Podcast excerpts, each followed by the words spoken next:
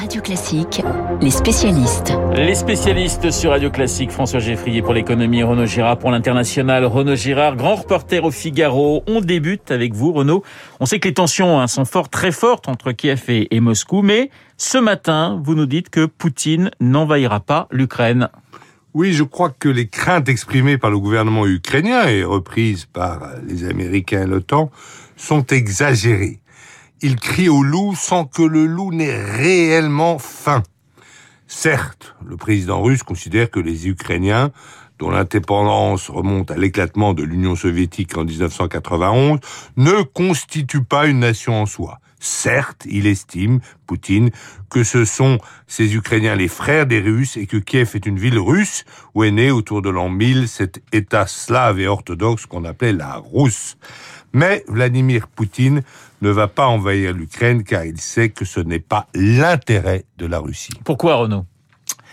Bien, certes, il a toujours vu l'Ukraine comme une simple marche de la Russie, ne pouvant pas aspirer à d'autres destins que celui d'État tampon protecteur du territoire de la Sainte Russie contre les envahisseurs venus de l'Ouest. Il y en a eu beaucoup, comme les Polonais, les Suédois, les Français, les Allemands. Mais le fait que la Russie ne daigne pas parler d'égal à égal à l'Ukraine ne signifie pas que Poutine ait, envie de l'envahir, car il se souvient de l'erreur de Brejnev, qui était d'ailleurs, euh, entre parenthèses, d'origine ukrainienne, d'envahir l'Afghanistan en décembre 1979. Poutine n'a aucune intention de se coltiner une guérilla en pleine Europe. Par ailleurs, la seule chose qui ait jamais intéressé Poutine dans l'Ukraine, il l'a déjà prise. C'est la Crimée, avec son port de Sébastopol, qui depuis Catherine II abrite la flotte russe de la mer Noire. Alors pourquoi, si je puis dire, toutes ces gesticulations? Bah, Le maître du Kremlin ne supporte pas l'idée que le territoire ukrainien puisse accueillir des armes capables de menacer directement la Russie. Il n'a pas apprécié que les Américains aient livré à l'armée ukrainienne des missiles anti-chars Javelin. Il redoute le déploiement en Ukraine de missiles nucléaires de portée intermédiaire. Il fait remarquer aux Américains que eux-mêmes n'avaient pas apprécié que Fidel Castro installa en 1962 des missiles nucléaires russes à Cuba.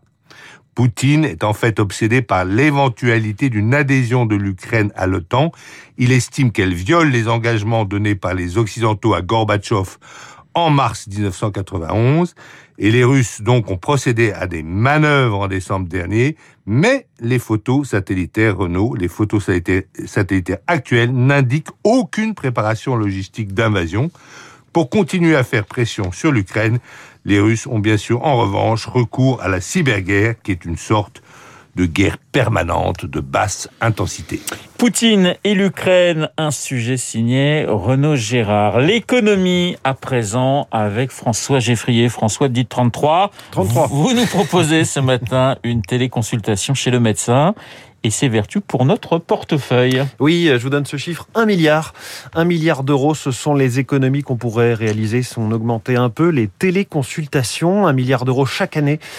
Alors au moment où tout le monde cherche à financer des programmes politiques, à doper euh, le pouvoir d'achat ou à le préserver ou à faire des économies, c'est bon à prendre. C'est l'Institut euh, Molinari qui a fait ses calculs, c'est-à-dire ce matin dans les échos. Il suffirait de faire remonter la valeur de ces consultations à distance autour de 10% euh, du total des consultations médicales.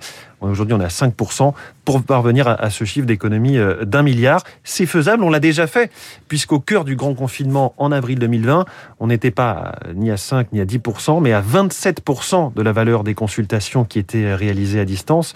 Il faut se souvenir que la télémédecine a été vraiment euh, autorisée, développée, démocratisée en 2018 deux ans avant, la pandémie. La pandémie a vraiment donné un coup d'accélérateur à cette pratique. Alors d'où vient ce, milliard? Quasiment la moitié, 467 euh, millions d'euros, ce serait de moindres dépenses de consultation en ville, mais aussi 257 millions chez certains spécialistes, car la télémédecine, ça marche aussi pour une consultation chez un spécialiste. Évidemment, tout n'est pas applicable, mais ça peut fonctionner. Le reste proviendrait d'une diminution des dépenses de transport, à peu près 300 millions d'euros. Souvent, ils sont à la charge de l'assuré. On pense au, au transport médical médicalisés qui sont extrêmement coûteux. Et puis la baisse des passages aux urgences, là aussi un peu moins de, 300 millions d'euros.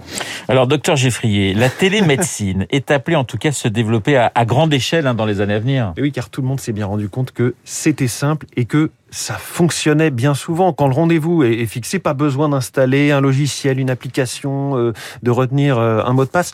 Doctolib notamment, puisque c'est notre champion français de la, prise de rendez-vous, a rendu les choses assez faciles. Vous recevez un SMS, vous cliquez sur un petit lien, vous êtes sur une simple page internet où va se passer la téléconsultation, la vidéo et le son pour échanger avec votre généraliste.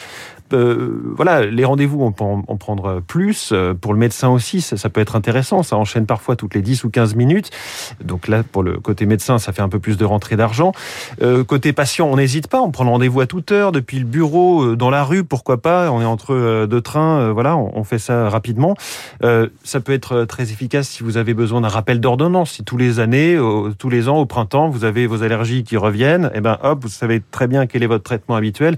Pas besoin d'aller physiquement chez votre médecin pour vous faire euh, prescrire euh, ce dont vous avez besoin. C'est gagnant donc aussi pour, pour les médecins. Et puis, euh, en bout de chaîne, hein, après, après cette consultation, le tarif vous est prélevé, vous recevez par mail votre ordonnance, voire, et là ça va enfin se développer un peu plus, vous allez dans votre pharmacie habituelle récupérer les médicaments qu'on vous a prescrits. Reste à s'assurer tout de même que tout le monde puisse en bénéficier, évidemment. L'un des points clés de tout ça, c'est l'accès à Internet, du bon débit, voire du très haut débit. La fibre est en train d'arriver un petit peu partout, mais ça coûte cher. Et puis, au-delà de ça, il y a ce qu'on appelle l'électronisme, c'est-à-dire l'illettrisme numérique. Les, personnes, les Français qui ne savent pas se servir euh, d'Internet, d'où l'importance d'avoir là des relais auprès des pouvoirs publics, pourquoi pas auprès de la Poste, euh, qui est encore présente massivement dans les territoires, avec des sortes de cabines de téléconsultation développées, avec notamment euh, des acteurs américains, mais aussi des Français qui développent ça. On se rend à la mairie, on a un espace totalement privé, à l'abri des regards, etc. Une caméra, et là c'est comme si on était pris en charge chez un médecin. Ça permet de, de faire un petit peu plus de présence de services publics et de médecine dans les territoires.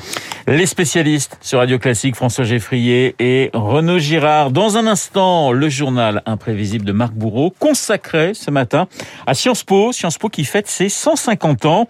Combien de présidents sont passés par la rue Saint-Guillaume? Combien de premiers ministres sont sortis de l'Institut? Réponse dans une poignée de secondes avec l'excellent Marc Bourreau qui, lui, a préféré faire du droit à la fac de...